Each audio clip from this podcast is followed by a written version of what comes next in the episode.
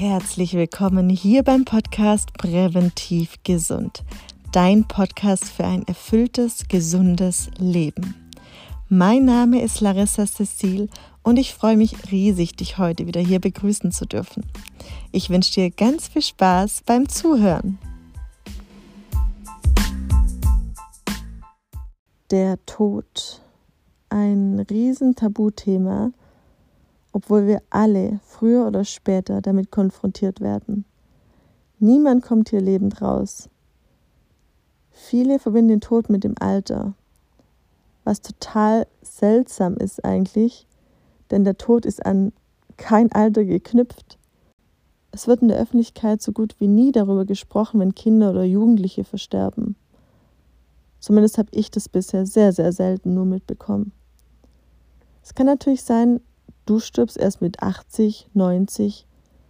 Aber es kann genauso gut sein, deine letzten Sekunden schlagen genau jetzt. Das ist kein blödes Gequatsche. Das kann ich dir hier und jetzt durch meine Tätigkeit in der Klinik versichern. Also was wäre, wenn du heute noch stirbst? Wissen deine Angehörigen, wie du beerdigt werden möchtest? Wissen Sie, falls du noch ins Krankenhaus kommst, ob du in der Situation künstlich beatmet oder ernährt werden möchtest? Hast du finanziell alles geregelt, dass deine Familie nach deinem Tod auf deine Konten zugreifen darf? Und, und, und. So vieles, was die meisten nicht geregelt haben und was dann, wenn deine Familie nicht darüber Bescheid weiß. Du tust deiner Familie keinen Gefallen, indem du nicht darüber sprichst. Ganz im Gegenteil. Die Angehörigen stehen später vor einem Scherbenhaufen und sind verzweifelt, da sie nicht wissen, wie sie handeln sollen. Und das ist auch keine leere Theorie, das ist Fakt, weil ich es täglich im Krankenhaus mitbekomme. Wenn du deiner Familie diese schwere Entscheidung nicht aufbürden möchtest, sondern klare Verhältnisse schaffst, kann ich dir zwei Dinge ans Herz legen. Nummer eins, sprich den Tod an. Alle deine Herzensmenschen aus deiner Familie müssen einmal gehen. Und die Reihenfolge ist unbekannt. Das heißt, vielleicht stirbst du noch vor deinen Eltern oder dein Kind vor dir. Ich weiß, diese Gedanken sind schmerzhaft, aber es ist möglich, dass es so kommt. Und dann glaub mir, wirst du froh sein, wenn du früh darüber gesprochen hast. Nummer zwei. Wenn der Fall eintritt, dass einer von euch ins Krankenhaus eingeliefert wird und eventuell im Koma liegt oder sich selbst nicht mehr verständigen kann, solltet ihr eine Patientenverfügung besitzen. Das ist eines der ersten Dinge und der wichtigsten Dinge, die unser Pflegepersonal abfragt, sobald der Patient eingeliefert wird, ob eine Patientenverfügung vorliegt. Also was ist jetzt eine Patientenverfügung?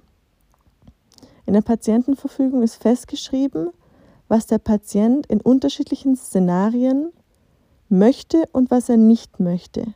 Zum Beispiel lebensverlängernde Maßnahmen wie künstliche Ernährung oder künstliche Beatmung.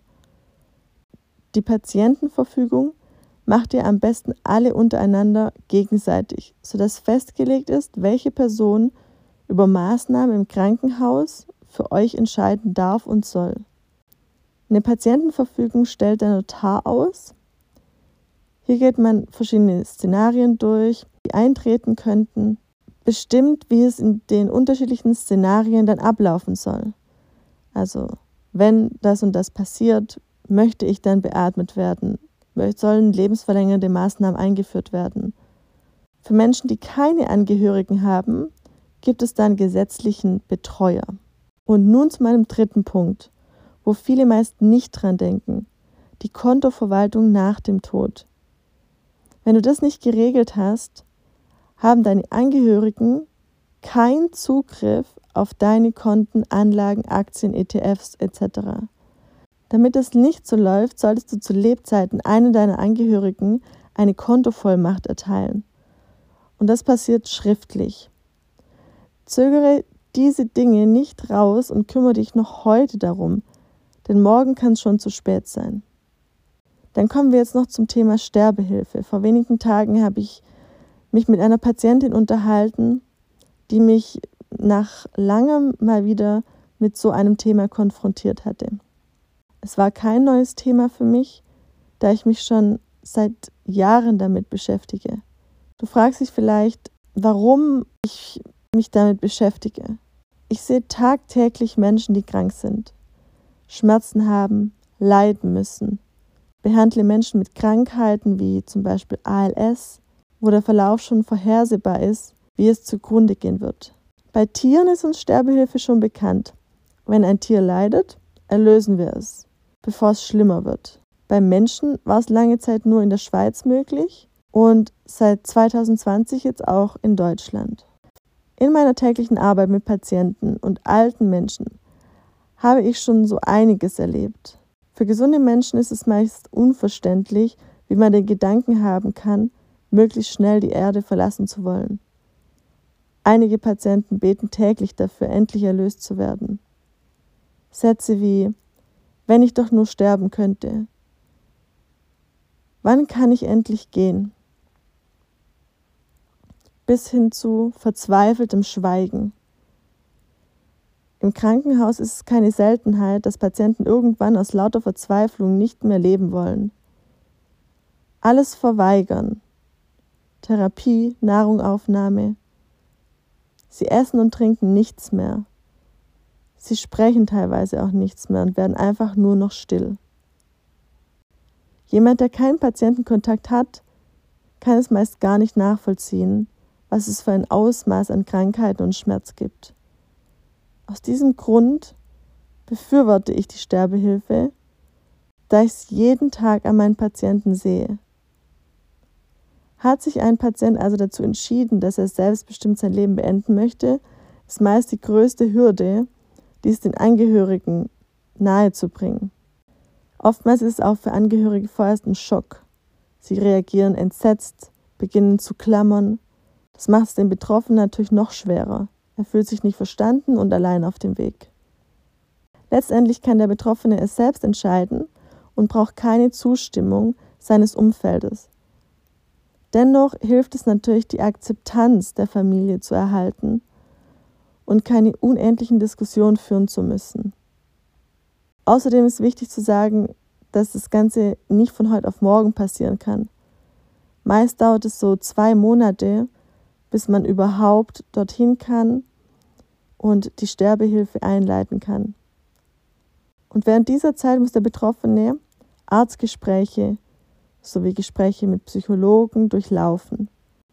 Hier wird die Situation analysiert, welche Beweggründe es gibt, ob die Person körperlich und psychisch zu diesem Schritt bereit ist. Denn es gibt zwei Bedingungen.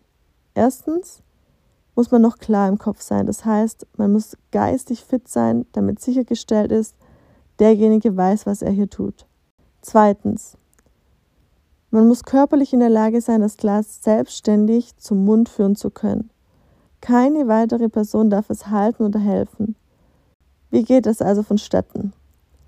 Man darf eine Begleitperson mitbringen, trinkt dann die weiße Flüssigkeit aus dem Glas und schläft ruhig und friedlich ohne Schmerzen ein. Wenn man bisher keine Berührung damit hat, verstehe ich, dass alles sehr befremdlich wirkt. Aber ich finde es wichtig, darüber aufzuklären. Ich hatte vor Monaten mal eine Instagram-Story gemacht, wie viele denken, dass nach dem Tod noch was kommt.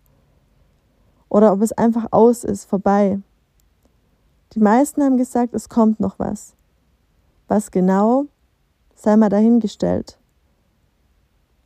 Also lasst uns den Tod nicht als Ende sehen, sondern als Neubeginn etwas uns vollkommen Unbekannten. All diese Themen habe ich auf Instagram schon vor Wochen und Monaten schon mal angesprochen. Auf meinem Profil findet ihr das Highlight Tod, wo ich schon mal über diese Thematik gesprochen habe.